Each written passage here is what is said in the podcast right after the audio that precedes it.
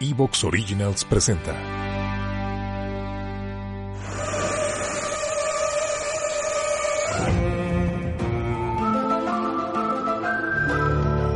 ¿Qué hay en estas historias que nos atrapan?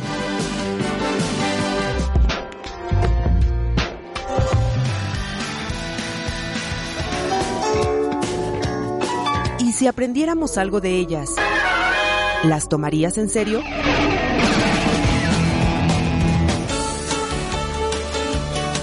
La psicología detrás de las series y películas.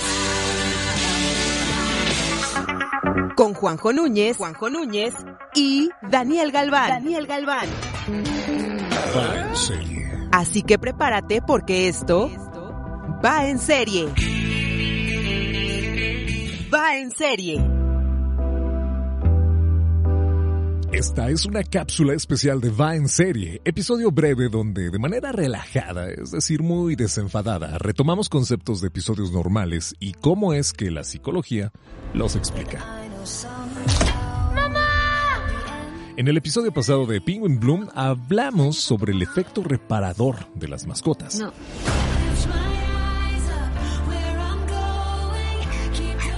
¿Cuál es su nombre? Pingüi. Y batizamos un aspecto de la vida de los seres humanos, el placer. Y cómo es que este en ocasiones o gran parte del tiempo lo negamos o restringimos, ya sea por asociarlo a conductas que desde la religión son prohibitivas o bien como un disfrute culposo si hay cierta dinámica familiar. Soy Juanjo Núñez y de la mano de Dani Galván, experto en psicología, te llevaremos a esta reflexión sobre el placer, el disfrute, cuál es esa característica tan natural de nuestra conducta y por qué nos cuesta tanto el concentrarnos en el disfrute de lo que hacemos. Pues bien, hacia allá vamos. Te invitamos a descubrir más de la psicología de series y películas en nuestra lista de podcast. Además de que te invitamos a que nos regales un me gusta para así poder llegar a más y más con el algoritmo de Evox. ¿Preparado? Pues allá vamos. Esto Va en serie.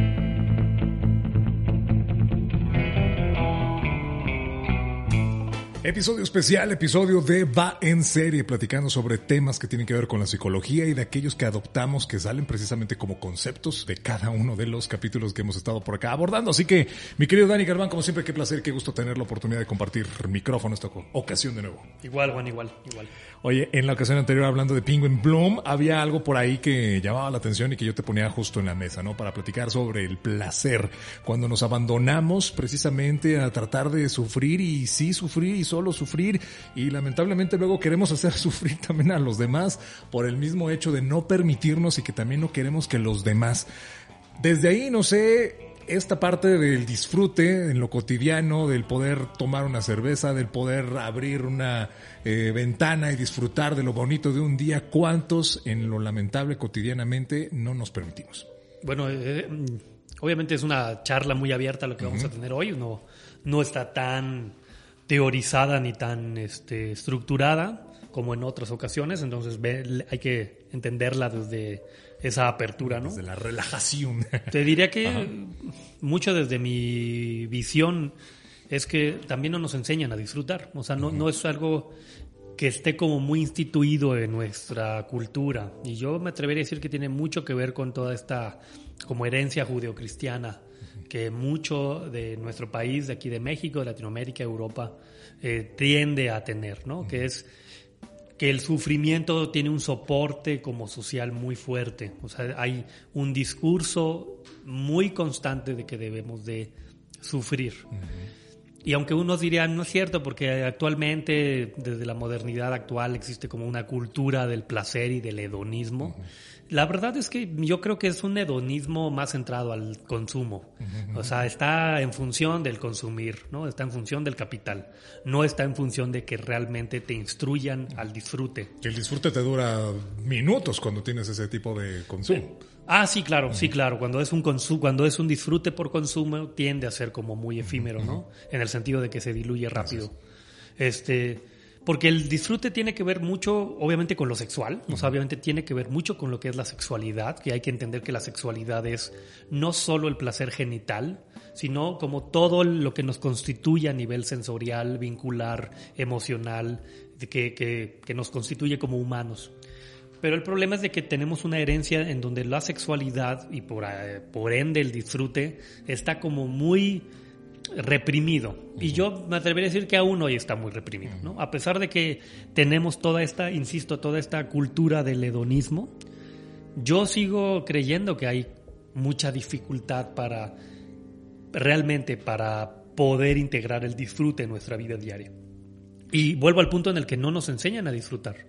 O sea, no nos enseñan a decir, mira, nos vamos a sentar, vamos a comer, y quiero que pongas mucha atención al sabor de lo que vamos a comer. Eso es lo que vamos a hacer hoy. No vamos a ver la televisión, no vamos a platicar, o vamos a platicar, pero ahorita no. Vamos a realmente a disfrutar la comida. O, ¿sabes qué? Parte importantísima de tener relaciones sexuales es que disfrutes la relación sexual. Que, que, y para eso necesitas conocerte, entonces hay que explorarse, hay que masturbarse, hay que conocer tu cuerpo y puedas entonces tener una verdadera como sensación placentera, un orgasmo. Eso no existe. O sea, y, de hecho hasta es muy mal visto, ¿no? Eh, conocer la sexualidad de mi pareja tampoco es algo como que esté muy instituido, ¿no? Eh, la sexualidad a nivel todavía está muy en los rollos del poder, en que esa será otra charla que podríamos tener muy, muy interesante con respecto a cómo la sexualidad, los orgasmos, tienen luego mucho un discurso de poder, ¿no? Entonces, no es tampoco como que ahí nos enseñen mucho, ¿no? Y eso en muchas otras cosas, disfrutar tu trabajo, disfrutar la vida cotidiana. En realidad pareciera que o tenemos un discurso de sufrir o un discurso de producir, ¿no? Es decir, a mí me ha tocado eh, constantemente encontrarme con el discurso de, oye, si tienes tiempo libre, ¿por qué no lo usas para algo productivo?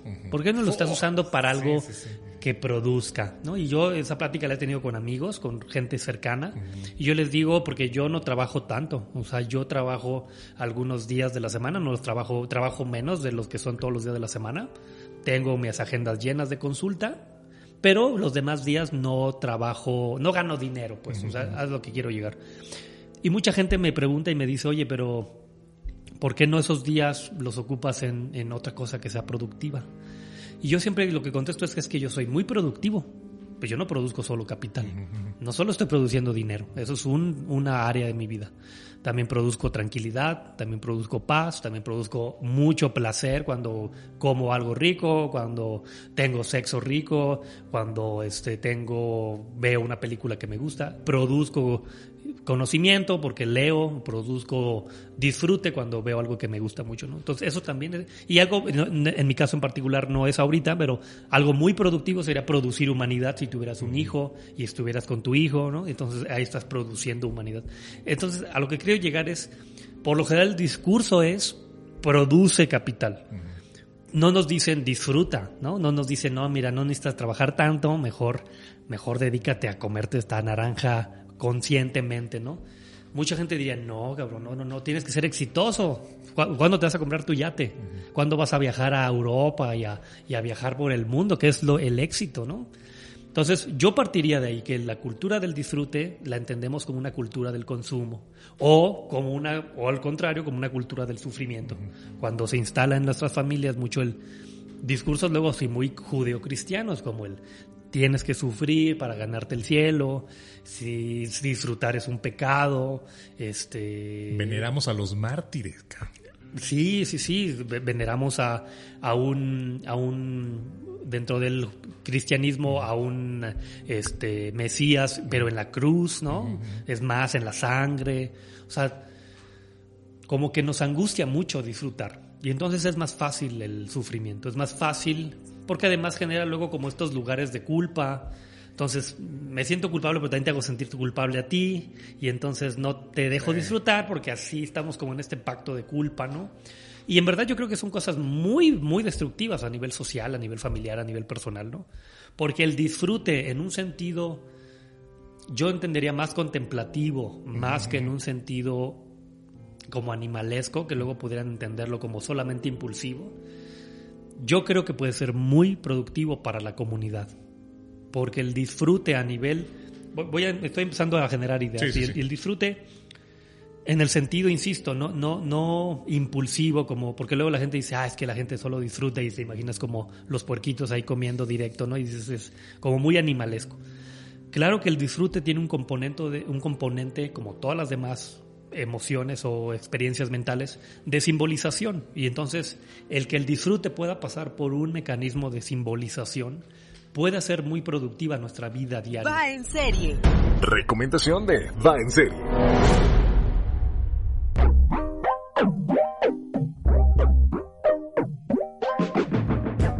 Nuestra infancia y su narrativa en ella determina o impacta de alguna manera quiénes somos o la manera en cómo decidimos vivir.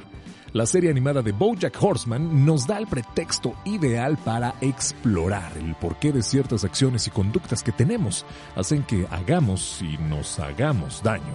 Dale play al episodio 27 de Va en serie, donde hablamos precisamente de las conductas autodestructivas y descubre la apuesta que debemos hacer por una infancia sana, de buenos cuidados y apegos seguros y, desde luego, dedicada a más y mejor tiempo.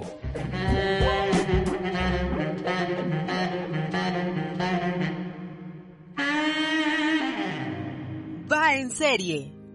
El disfrute puede ser para mí mismo un vínculo conmigo, puede darme una forma de amor propio, puede ser una manera de autocuidado, pero también es una forma de vincularme con mi pareja, puede ser una forma en la cual integramos el vínculo de pareja porque podemos conocernos en lo sexual, podemos tener relaciones muy placenteras, me enseñas cómo te gusta tener sexo y entonces yo te enseño cómo me gusta tener sexo y podemos crear una forma nueva de tener sexo donde ambas partes tienen orgasmos, o inclusive puede ser el placer una forma de vincularnos como familia o como comunidad y como tribu. Y entonces se hacen comidas familiares, comidas en la colonia, compartimos la bebida, compartimos la comida y todo es disfrute.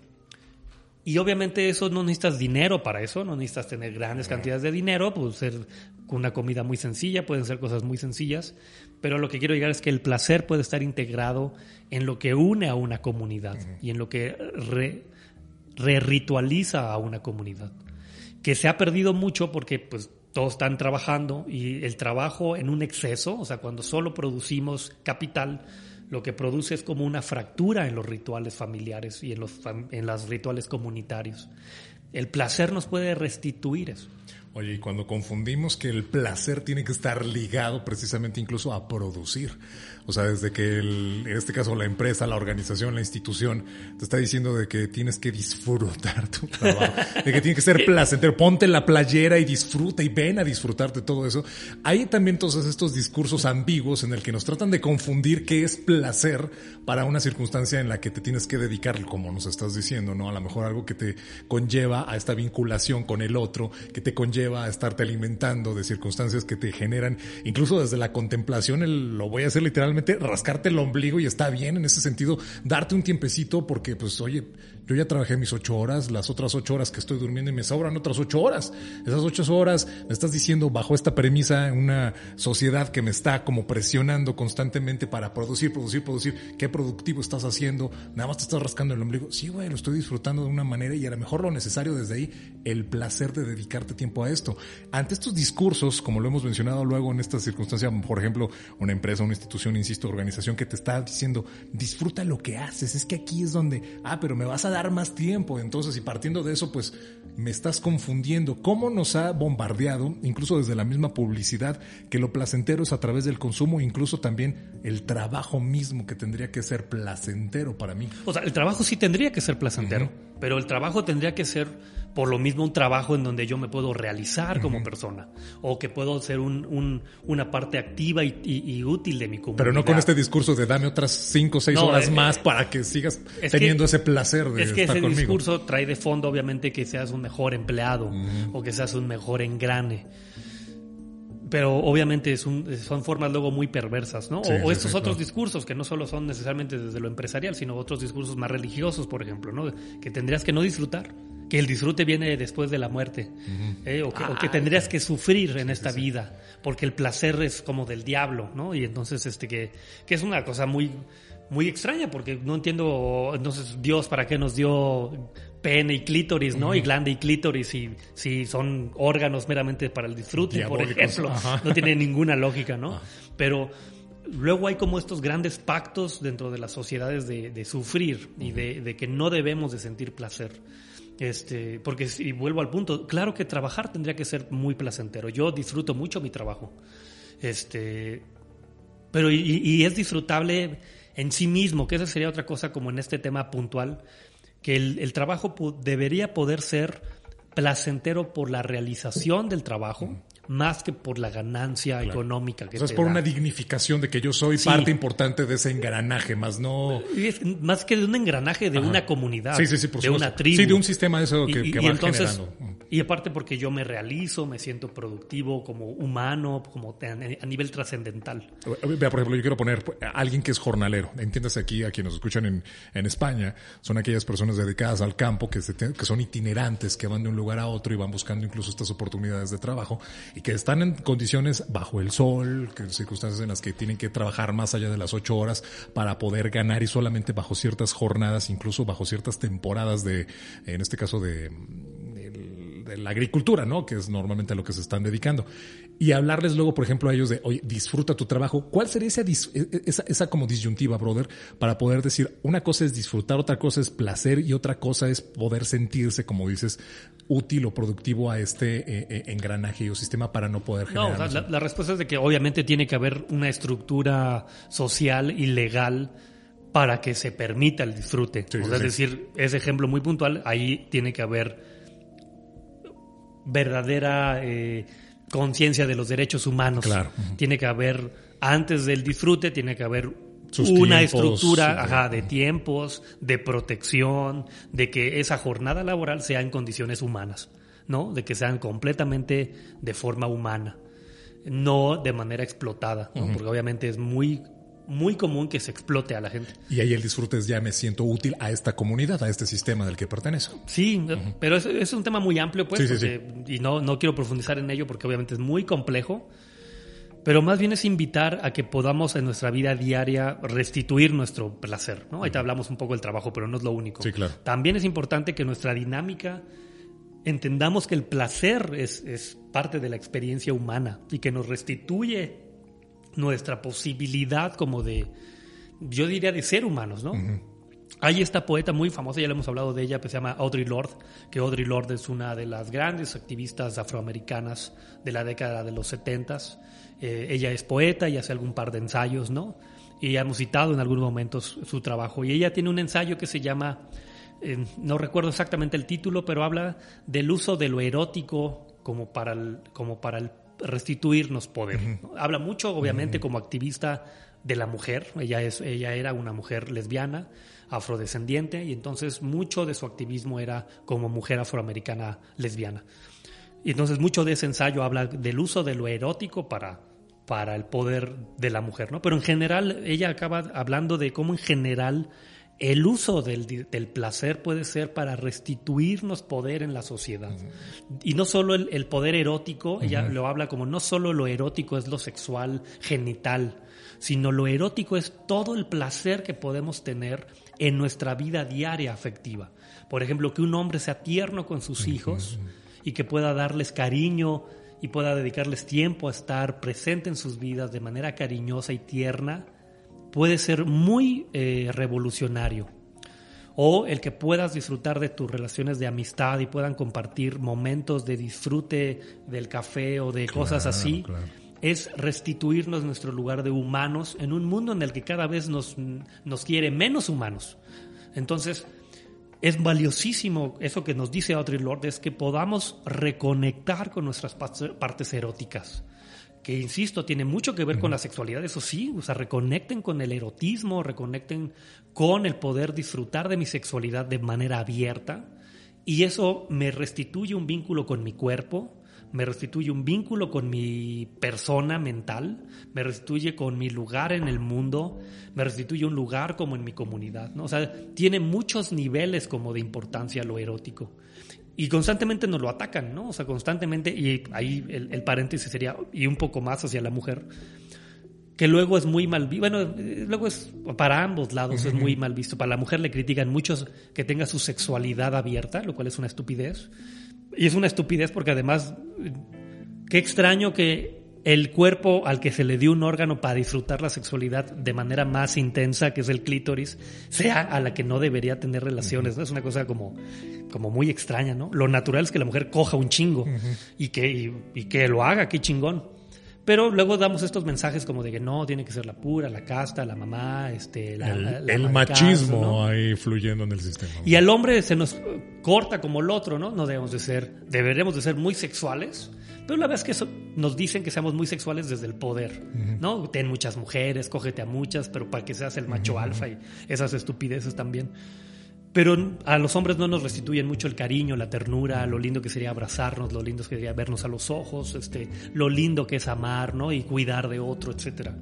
Y Audre Lorde lo que nos intenta invitar es reconecten con eso, o sea, reconecten con todo eso que es lo erótico, porque nos da un lugar mamífero humano en la vida, fuera pues de la producción, fuera de eh, lo religioso, fuera como de todos estos discursos sociales de represión, ¿no?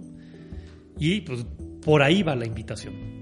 Mi querido Dani Galván, muchísimas gracias como siempre, hablando al respecto de permitirnos y tener este placer. Brother, como siempre, un abrazo. Gracias. Nombre a ti, hasta luego. Va en serie.